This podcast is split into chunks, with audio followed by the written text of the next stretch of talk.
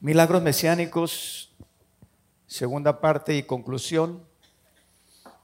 Jesús hizo algunos milagros intencionados. ¿Me puede decir por qué?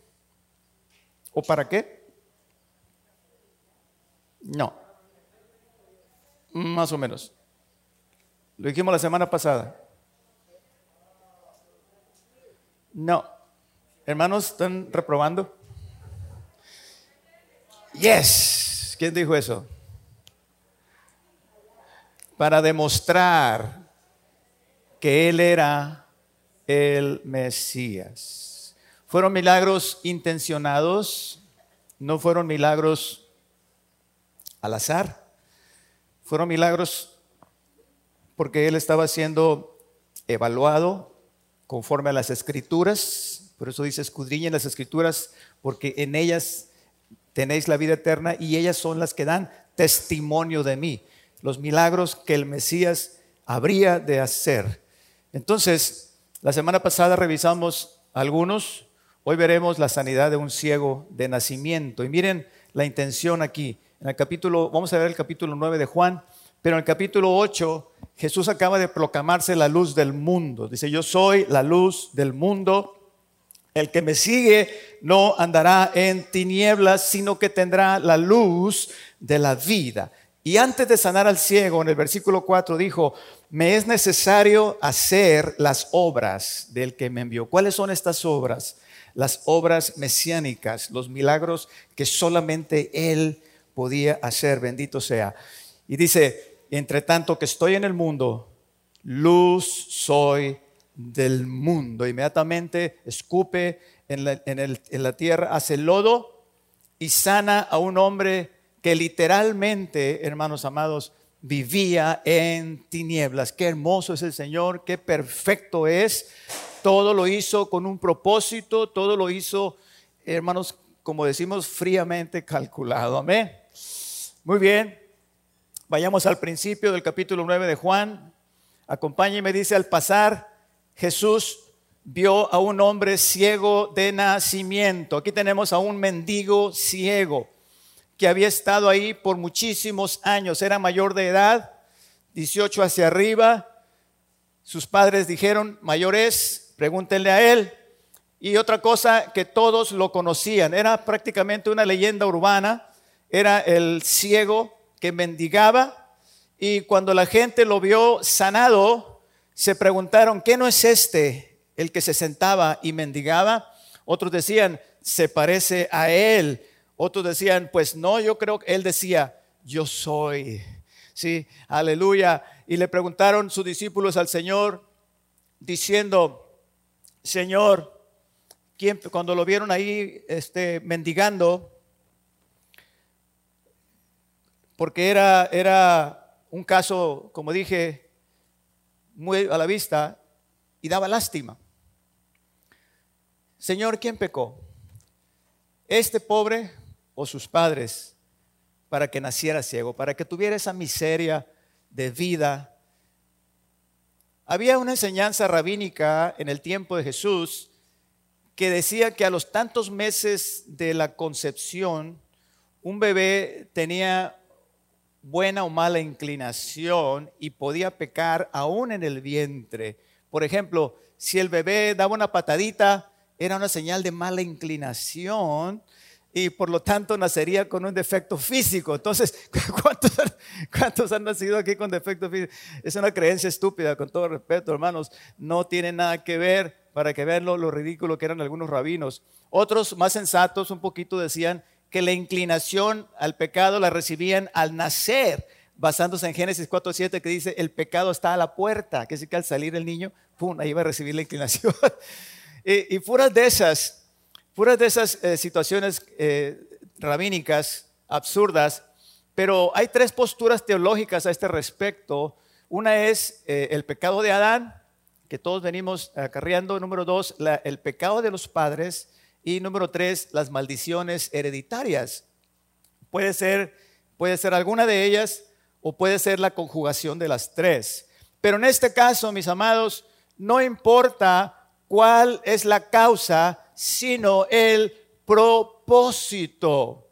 Jesús, nuestro Señor, no se preocupa por explicar la relación entre el pecado y el sufrimiento. Él simplemente va a la solución del problema. Alguien dé la gloria a Dios. Todos nosotros, amados, somos producto de algo en el pasado. Dice la palabra de Dios que Él castiga la maldad de los padres sobre los hijos hasta la tercera y cuarta generación. Pero Jesús, repito, no vino a buscar culpables. Él vino a dar soluciones. Aleluya. Todos nosotros, hermanos amados, somos eh, producto de algo, pero eso no importa porque Cristo vino a darnos nueva vida, Cristo vino a perdonar todo pecado, pasado, presente, futuro y a darte una nueva esperanza. Ese es el valor del Mesías. Ese es lo grandioso del Mesías, que estábamos perdidos y sin esperanza. Estábamos a margen de las maldiciones hereditarias. Estábamos condenados a una vida de miseria como ese pobre ciego. Pero vino Jesús. Vino Jesús a nuestras vidas. Aleluya. Y lo cambió todo. Alguien dele gloria a Dios. Aleluya. Amén. Bendito sea su nombre. Jesús no vino, hermano, al mundo a condenarlo. Dice, yo no vine a condenar al mundo, sino para que el mundo sea salvo por él, dice Juan. Gloria sea el nombre de Dios. El Señor Jesús no te condena. No importa cuál sea tu condición actual. Él no te juzga. Una de las principales situaciones de la gente es la condenación. Muchas veces la condenación eh, hablando de los cristianos, no nos deja alabar a Dios. Nos sentimos indignos, nos sentimos condenados. El Señor Jesús, otros no se acercan a Dios porque dicen, es que yo, yo he hecho muchas cosas malas, yo no merezco, yo no soy bueno. Hermanos, Dios no, el Señor Jesucristo no vino a los buenos. Él no vino a los buenos, Él no vino a los sanos, Él vino a quién? A los enfermos. Si tú necesitas perdón, este es el, lugar indicado para ti. Si tú sientes que has ofendido a Dios en alguna manera, este es el lugar indicado para ti hoy. Jesucristo está aquí. Jesucristo te ofrece perdón. Jesucristo no mira tu pasado. Jesucristo no te juzga porque Él no vino a juzgar al mundo, sino para que el mundo sea salvo por Él. Aleluya.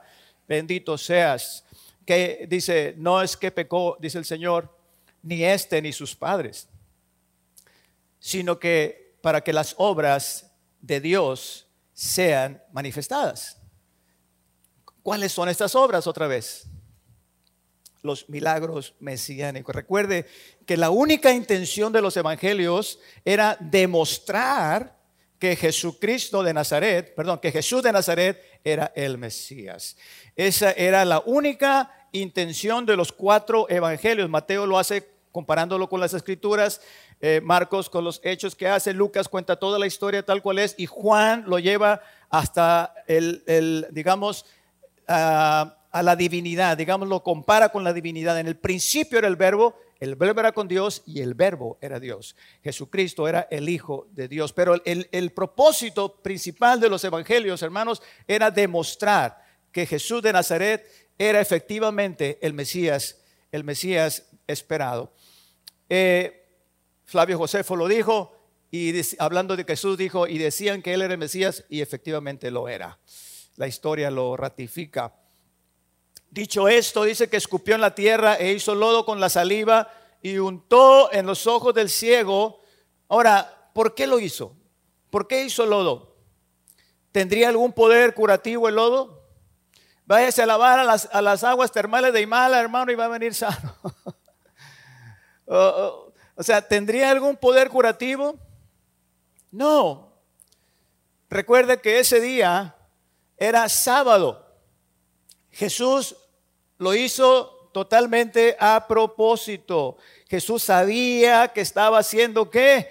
Observado, investigado por los fariseos. A ver, si este era el Mesías. Y estamos en la fase número dos, donde ya no solamente iban a investigar, sino ya iban a preguntar.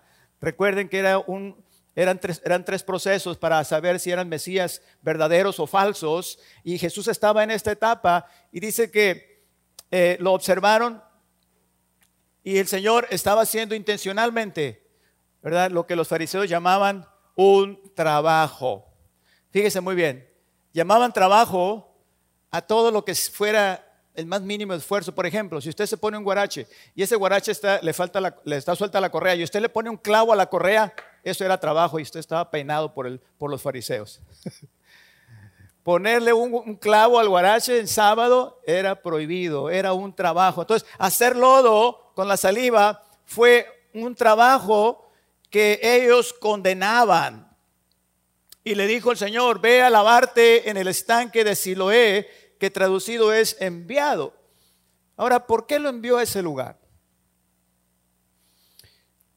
Estamos en la fiesta de los tabernáculos, capítulo 7, 8 y 9 de Juan, y según los comentaristas, era la costumbre que todos los levitas, sacerdotes y rabinos fueran a, ese lugar, al Siloé, todos los días durante la fiesta, no sé por qué, y Jesús seguramente lo sabía. Entonces, lo que estaba haciendo nuestro Señor bendito aquí era enviando al ciego a las narices de los judíos para que vieran el milagro. Todo con intención. Versículo 13 dice que llevaron ante los fariseos al que había sido ciego y era día de reposo cuando Jesús había hecho lodo y le había abierto los ojos. Versículo 15 dice, volvieron pues a preguntarle, segunda fase. También los fariseos ya empezaron a preguntar, ¿cómo había recibido la vista? Y él les dijo, me puso lodo sobre los ojos y me lavé y veo. Entonces algunos de los fariseos decían, ese hombre no procede de Dios, hablando de Cristo, porque no guarda el día de reposo, porque hizo lodo, porque trae un clavo en el guarache. Ese hombre no viene, aunque hizo un milagro mesiánico. Otros decían, ¿cómo puede un hombre pecador hacer estas señales? Y dice que había disensión entre ellos. De hecho, hermanos amados, han de saber ustedes que muchos fariseos se convirtieron a Cristo, entre ellos Nicodemo. Muchos sacerdotes inclusive creyeron en el Mesías. O sea, hubo mucha gente de esta que se convirtió a Cristo, pero no lo mencionan los evangelios porque eso fue después.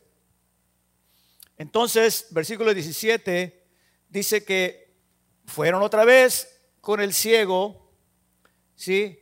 Y le dijeron, ¿y tú qué dices del que te abrió los ojos? Y él dijo que es profeta. O sea, que viene de Dios. Pero ellos pensaban que este ciego y Jesús se habían puesto de acuerdo y habían hecho un, un chanchuy. Entonces, ¿qué hicieron? Dice, vamos a ir con sus papás, vamos a ir con sus padres, a ver, qué, a ver si es cierto que este nació ciego. Y fueron con los padres y le dije, este es vuestro hijo. Dice, sí, que ustedes dicen que nació ciego. Pues sí. ¿Y cómo ve ahora, pues? Sus padres le dijeron, bueno, sabemos que este es nuestro hijo y efectivamente nació ciego pero ¿cómo ve? Yo no lo puedo explicar. Yo no lo puedo explicar, no lo sé. Ahora, si quieren saberlo, pregúntenselo a él. ¿Por qué? Porque tenían miedo de ser expulsados, hermanos, porque la expulsión no solamente era expulsados de la sinagoga, sino que los expulsaban del templo. Y no solamente del templo, sino que los expulsaban de Dios. O sea, eran excomulgados les quitaban el, derecho de ser judíos y los mencionaban como gentiles. Les quitaban todo, ¿cómo se dice? Eh, todo derecho, toda seguridad social, toda ayuda. O sea, eran, eran expulsados de la comunidad. Era algo muy, muy, muy temido. Por eso eh, los, los, padres no se atrevían a decir este, algo en favor de Jesús. Bueno, está, está él ya mayor de edad, pregúntenselo a él. Ese hombre es pecador, decían los fariseos, solo porque había hecho lodo. ¿Cómo la ven? Imagínense. Ese hombre es pecador. El Señor una vez les dijo, no juzguen según las apariencias. Es que una vez salió un pastor de su casa, hizo así, se tocó aquí, aquí Hizo así. Los cigarros, se le olvidaron los cigarros. la gente, y lo que está haciendo el pastor es que traigo los lentes, traigo la billetera, todo está bien. No juzguéis según las apariencias, ¿verdad? Más juzgad con justo juicio. Ese hombre es pecador, decían, porque había hecho lodo. Y el ciego les contestaba, si es pecador, no lo sé. Una cosa sé, que habiendo sido ciego, ahora veo. Aleluya. Gloria al nombre de Cristo. Yo no sabré mucho de teología, decía, pero lo que sí sé es que antes yo era ciego y ahora veo. No les puedo explicar. Dele al Señor una ofrenda de aplauso, porque eso es lo que hace Él. No lo podemos explicar. No te puedo decir qué pasó. Yo solo sé que más vine a Él me paré enfrente cuando el pastor hizo el llamado a la iglesia y algo sucedió en mí. Y yo fui transformado en otra persona. Yo no sé si qué, qué, me dieron, qué fue lo que pasó, no te lo puedo explicar. Yo antes era un pordiosero y ahora soy una nueva persona. Gracias a Cristo Jesús. Lo he visto una y mil veces aquí en este lugar Sí, y en todo el mundo Jesús sigue cambiando gente, Jesús sigue transformando corazones. Jesucristo es el mismo ayer, hoy y por los siglos. Alguien dele la gloria de vida a su nombre. Le volvieron a decir, ¿qué te hizo? ¿Cómo te abrió los ojos? Y él respondió, ya se los he dicho y no quieren entender. ¿Por qué lo quieren oír otra vez? ¿Quieren acaso hacerse ustedes también sus discípulos? Fíjense la valentía de este hombre. Este hombre era valiente. Él, él estaba poniéndose del lado de Jesús, a pesar de lo que podía recibir. ¿Sí? ¿Por qué? Porque para él era más valioso, hermanos, lo que había pasado en su vida que lo que le pudieran hacer. Es por eso que la gente está dispuesta a morir por Cristo. Es por eso que aquellos doce discípulos estuvieron dispuestos a dar su vida por el, por el resucitado, porque ellos lo vieron. Y no importa lo que la gente diga, no importa las amenazas, hermanos, yo lo vi, nosotros sabemos, dice Juan, hemos visto su gloria, gloria como la del unigénito del Padre, lleno de gracia y de verdad. Y eso no te lo quita nadie, lo que tú has recibido de Dios, los que tú has recibido de Cristo, lo que Cristo ha hecho en tu vida, nadie te lo puede quitar. Aleluya, bendito sea su nombre. Y le injuriaron y le injuriaron y le decían, tú eres discípulo de él, pero nosotros no. Nosotros somos discípulos de Moisés. O sea, nosotros sabemos, dice, que Dios ha hablado a Moisés, pero respecto a ese, no sabemos de dónde sea. Estaban ciegos, hermanos. Respondió el hombre y les dijo, pues esto es algo Raro, dice, qué raro, qué maravilloso que vosotros no sepáis de dónde viene, no sepáis nada de él y a mí me abrió los ojos. Gloria a Dios, qué raro, como diciendo, están más ciegos que yo. Y luego sigue diciendo, nunca, nunca habíamos oído decir que alguien abriese los ojos a alguien que nació ciego si este no viniera de Dios, nada podría ser. Gloria a Dios. No importa lo que diga la gente, lo que vale es lo que tú tienes en tu corazón, lo que Dios ha hecho en ti, eso nadie te lo puede quitar. Gloria a Dios. Y respondieron y le dijeron, tú naciste en pecado y nos quieres enseñar a nosotros. Porque lo que el ciego les estaba diciendo, hermanos, eran las escrituras. Y no podían refutarlo porque ellos sabían que Dios no escucha a los pecadores. Job lo dice, que el Señor no oye a los inicuos, Job 27.9. Y el salmista dice, si en mi corazón hubiese yo mirado la iniquidad, el Señor no me hubiera escuchado. Salmo 66, 18. Y lo expulsaron. O sea, que el ciego tenía razón. Tenía toda la razón. Y se las estaba así restregando en la cara. Si este hombre fuera pecador, no me hubiera sanado. Y si este hombre no viene de Dios, no puede hacer estas señales porque Dios no oye a los pecadores. Está escrito. Y lo expulsaron. Pero era tanta la alegría del ciego, queridos hermanos y amigos, que no le importó que lo hayan expulsado. Yo quisiera ver una película, o si me dan chance de hacer una. Yo pusiera a los fariseos cuando lo están expulsando y al ciego con una cara de cinismo, una cara de bye, bye. o sea, le valió un cacahuate que lo hayan expulsado. Él iba viendo. Él iba feliz. Él iba feliz. Era tanta alegría, hermano, que no le importó que lo hayan expulsado cuando Cristo hace una obra en ti, cuando eres tocado por el Espíritu Santo y tu vida es transformada, tú llegas a tu casa, comienzan las burlas de los compadres, de los amigos y te empiezan a decir, te empiezan a decir, aleluya, el hermanito, mira, se convirtió, ya lo engañaron, ya le lavaron el cerebro. Hermano, a ti esas cosas ya se te van a resbalar, ya no te van a importar, tú vas a, andar con un gozo, con una alegría, y, dice, de la mañana hasta la tarde te vas a levantar y te vas a acostar con una alegría en tu corazón, porque el que está en Cristo es una nueva criatura, y antes, antes mi vida era una miseria, y ahora veo ahora todo es de color, ahora tengo una esperanza, gracias a Cristo Jesús, esa alegría, ese gozo, nadie te lo puede quitar. Gloria a Dios, como dice el corito, el gozo que siento yo, el mundo no me lo dio y como no me lo dio, no me lo puede quitar.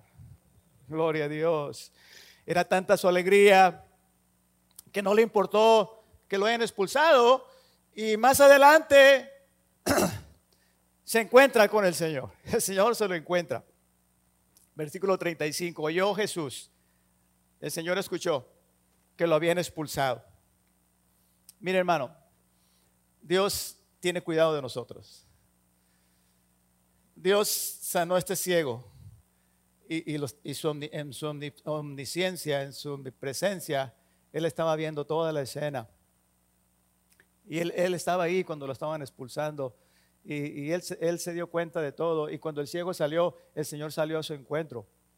Dice que sabía que lo habían expulsado, se había dado cuenta. Y dice, hallándole. ¿Qué quiere decir esto? Que el Señor lo buscó. Cuando dice la palabra de Dios, si tu padre y tu madre te dejaren, con todo Jehová te recogerá. En la vida nos, nos, pasan situaciones, a veces nos sentimos solos, a veces nos quedamos solos. Pero hermano amado, si tú clamas al Señor, el Señor te va a recoger, el Señor te va a encontrar. Dice, y hallándole. O sea que el Señor te busca. Sí, y, lo encontró, lo encontró, como alguien dijo, ellos lo echaron del templo, pero el Señor del templo lo encontró. Gloria a Dios. Y el Señor le dijo, ¿crees tú en el Hijo de Dios? ¿Quién es, Señor? ¿Quién es para que yo crea en Él? Le dijo el ciego pues le has visto y el que habla contigo, Él es. Gloria a Dios. Aleluya. Gloria a su nombre. Jesús se revela a sí mismo. Oh, gloria a su nombre, le has visto. Y dice que el ciego le contesta, creo, Señor. Cae de rodillas y le adora. Esto es lo que se espera, amados hermanos, en la iglesia cuando se predican los milagros. El milagro no te va a llevar al cielo, pero se espera que el milagro te lleve a los pies de Cristo. El Señor le dice más adelante, el Señor dice más adelante, Me refiero a que al momento en que el ciego ve al Señor y, y el ciego cree, y el Señor dice adelante, dice, para juicio he venido a este mundo. ¿Por qué? Porque cuando una persona, hermanos, se encuentra con Jesús cara a cara, sea en la iglesia, sea en una plática, en, cualquier situación donde el, donde el Cristo, donde el Mesías, donde Jesús, el Salvador del mundo, es presentado a la gente. ¿sí? La gente se encuentra ante, ante el Señor, ante Jesús, sea como sea que, esté, que se le haya presentado. Solamente tienen dos opciones. Dos opciones. Una es creer o no creer. Si cree, no es condenado. Pero fíjese bien, si no cree, ya ha sido condenado. Se condena a sí mismo. Dios no lo condena. Él se condena a sí mismo porque no ha creído. ¿Sí? Porque él mismo se echó la soga al cuello y dijo, no creo. ¿Sí? Se le presenta al Salvador y lo rechaza. Entonces, esta es la condenación, dice Juan, que la luz vino al mundo, pero los hombres amaron más las tinieblas que la luz. Jesús no vino a condenar a nadie. La gente se condena solita porque rechazan al Mesías. Yo me admiro de los hijos de cristianos que están aquí, con todo respeto y amor lo digo, que posponen la salvación. Posponen la salvación y, no valoran ¿sí? que el Señor está tocando a su corazón, que, que el Señor te está dando la oportunidad de ser salvo. Dios te conceda, Dios te conceda, pero yo que tú no lo pensado mucho. Dice, dice el ciego, creo, Señor creo. Y se fue a su casa y se olvidó, no. Creo, Señor, y se empezó a congregar y empezó a leer su Biblia con sus ojos nuevos y empezó a crecer en Cristo. Hermanos amados, yo te hago una pregunta. ¿Crees en Cristo? Amén. Ahora, ¿cómo vas o cómo crees o cómo estás creyendo? Esa es otra pregunta. ¿Estás, ¿Estás creyendo de todo corazón o estás creyendo solamente con tu mente? O sea, eh, en el, antiguo, en el antiguo hebreo, en el, en el lenguaje bíblico, la palabra creer era más que creer con la mente. Era un compromiso, era una entrega total. Por eso no solamente es creer con la mente. 30 centímetros, 30 centímetros te separan de la salvación. Tú crees con tu mente, pero no llega a tu corazón entonces no se efectúa la salvación. ¿Cómo crees? Jesús, perdón, el ciego dice que creyó, dice, creo, creo Señor, y le adoró. ¡Pum! O sea, inmediatamente lo reconoce como el Mesías, el ungido, el Hijo de Dios. Entonces, esta es la fe que salva. Termino, hermanos amados, o me acerco más bien, me acerco al, al final. Mire, quiero que que veamos esto, qué cosa tan, tan grande, qué privilegio para este ciego. Unos ojos que nunca, jamás habían visto la luz, ahora veían al que era la luz. qué cosa tan grande. Y no solo eso, le habían quitado el derecho de adorar en el templo y ahora estaba adorando al Dios encarnado. Qué privilegio, qué grandeza. Dele aplauso, Señor. Este se lo merece. Esto es algo grande. Esto es algo precioso. Jesús, Yeshua, Hamashiach, Jesús el Cristo, Jesús Cristo. Cada vez que usted lea Jesucristo en la Biblia, está leyendo Jesús el Mesías. No es religión no hemos podido entender todavía que aunque somos pecadores, Jesús nos recibe. Jesús nos acepta como somos. ¿Cuál es nuestro pecado, hermano? ¿Cuál es tu pecado? ¿Cuál es tu vergüenza? Jesús la conoce y aún así te recibe con los brazos abiertos. Él dijo, venid a mí todos los que estéis trabajados y cargados por el pecado, y yo os haré descansar. No hemos entendido todavía que Jesucristo no es religión, que Jesucristo vino a los pordioseros, a los que están allá en, el ferrocarril, a los drogadictos, a los que ya la sociedad los ha desechado. Jesús no vino a los buenos, hermanos. Nosotros no éramos buenos. ¿Sí? Como dice el canto, yo era un pordiosero. No es mi caso, pero es el caso de muchísima gente. Y vino Cristo y les dio una nueva esperanza, una nueva persona, una nueva identidad. Jesucristo no es iglesia. La iglesia sí es el cuerpo de Cristo, pero si tú no tienes a Cristo y tienes la iglesia, no tienes a Cristo. Jesucristo es la salvación dice, yo soy el camino, la verdad y la vida. Nadie viene al Padre si no es por mí. Muéstranos al Padre y nos basta. Señor, sabemos cuál es el, sabemos a dónde vas, pero no sabemos el camino. ¿Sí? Le dice Felipe, dice Felipe, yo soy el camino. O sea, el camino no es un sistema de normas, el camino no es ve a la iglesia, el camino no es haz esto, haz aquello, el camino es una persona. ¿Sí? El camino se llama Jesús. Tienes que conocer a Jesús. ¿Cómo lo conoces? En un encuentro personal con Él. ¿Cómo? En el templo, en la alabanza, en la oración, en tu casa, en donde quiera que estés. Levanta tu voz, clama a Él y Él va a venir a tu vida y se va a revelar a ti como se reveló a este ciego. Yo soy el que habla contigo.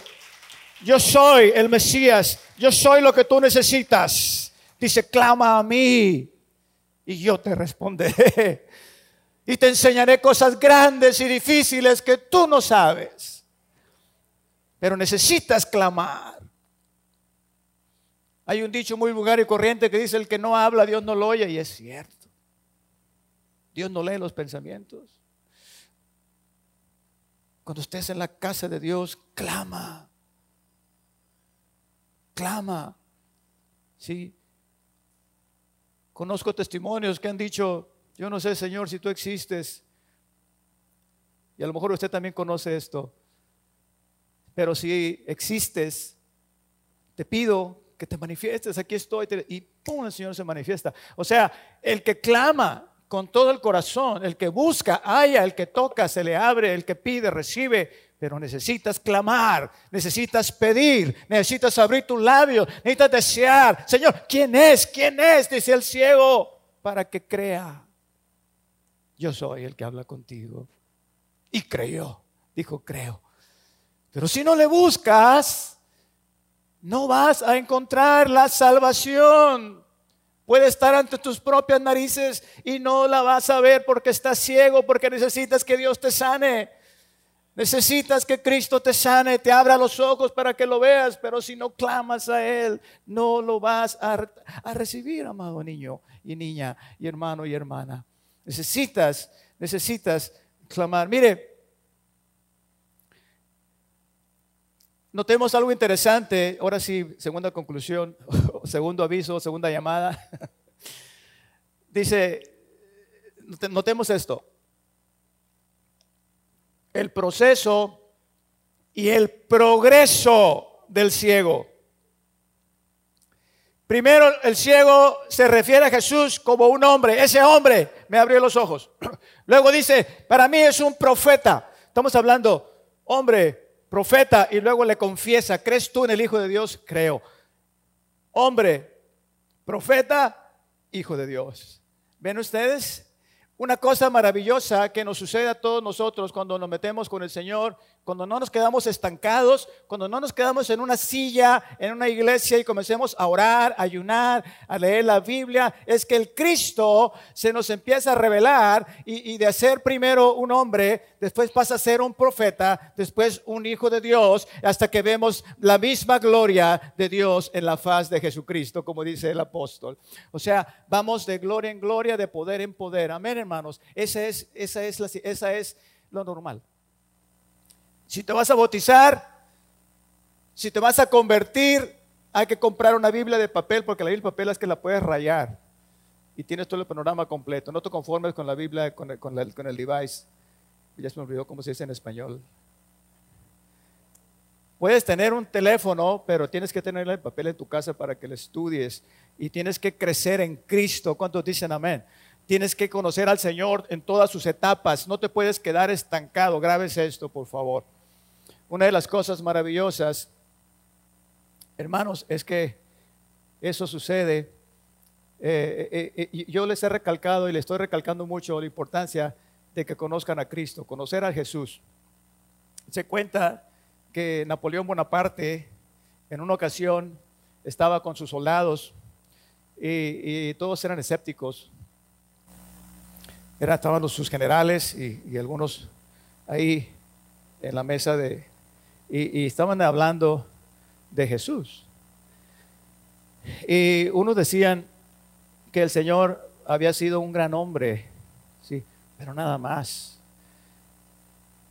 Dice Napoleón, caballeros, yo conozco a los hombres y Jesucristo es más que un hombre. a diferencia de los hombres, que entre más los conocemos, más defectos y fallas encontramos.